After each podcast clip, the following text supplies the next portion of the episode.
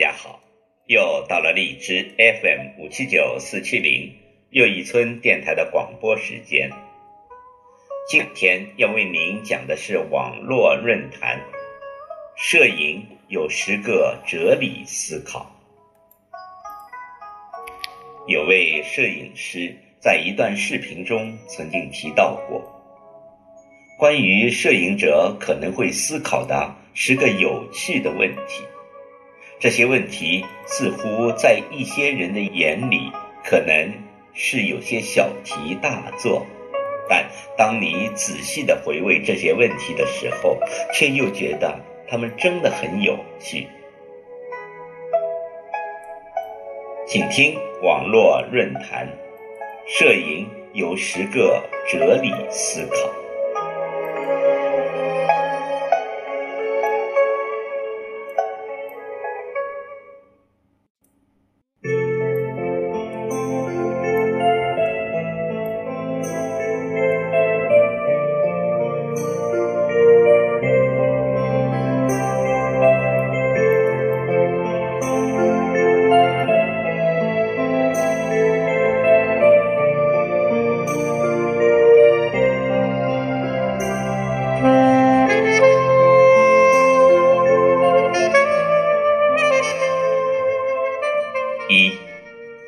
张照片都是唯一的。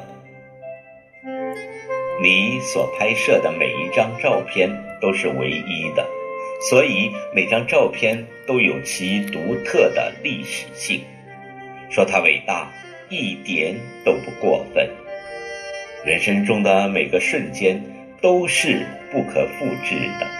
即便找回当初所有的一切来模拟那个瞬间，也找不回原有的味道。二，你也有可能成为别人照片中的背景。卞之琳在断章里曾经写过：“你。”站在桥上看风景，看风景的人在楼上看你。明月装饰了你的窗子，你装饰了别人的梦。在旅游时，我们尽可能的将闲杂人等从我们镜头中去除，但殊不知，也许就在这个时候。我们也成为了别人相机中的背景的角色，也许你就这样被别人带回了家，也许那是个遥远的异国他乡。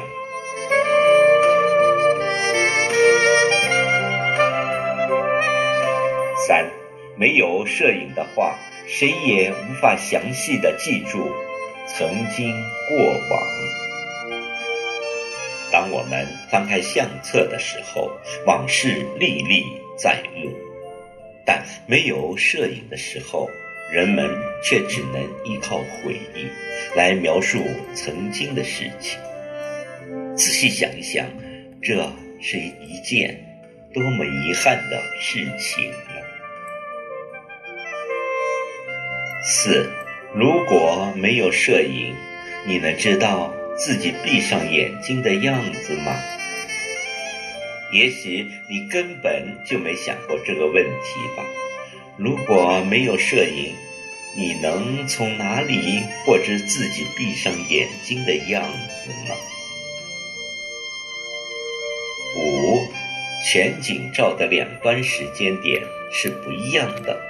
不论是用手机的全景功能，还是采用照片拼接技术，你所照出来的全景照的两端时间点是有先有后的，哪怕间隔只有零点一秒，那也属于不同的时间。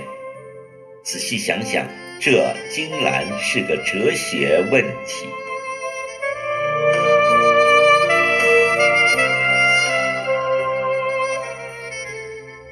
六没有彩色照片之前，有谁会去拍彩虹呢？一八六一年，英国麦索尔拍摄了第一张彩色照片。一九零四年，法国卢米埃兄弟发明出真正的彩色底片，这是公认的彩色摄影革命性的大事。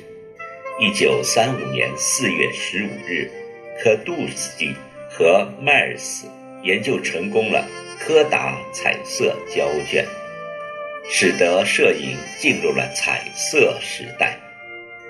在这之前，有谁？会去拍彩虹的照片呢？拍了也没有什么意义吧。七，你自己的人像照越旧，照片中的你就越年轻。照片的年龄和你实际的年龄是成反比的。这很有意思吧？在你看到那些发黄的自己年轻时候的照片时，才发现自己原来也年轻过。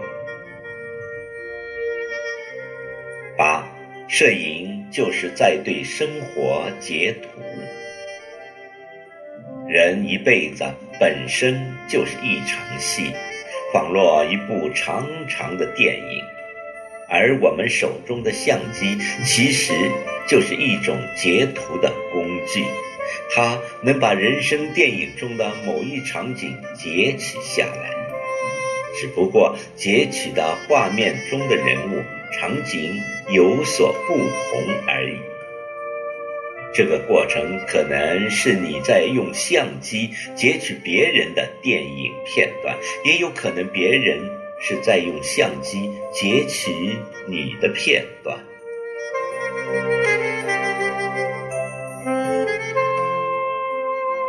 九，你的遗像其实是在你活着的时候照的。这听起来有点可怕，但这确实是不可争辩的事实。除非你活着的时候就指定自己身后的遗照，否则你自己也不知道，到底哪张相册中的照片将在你离开这个世界之后，供亲友们缅怀。十，为什么镜头是圆的，而照片是方的呢？在没有接触相机之前，相信你也会思考这个问题。但当你懂得了相机成像的原理之后，也就明白了，之所以成像是方形，那是因为感光元件是方形的。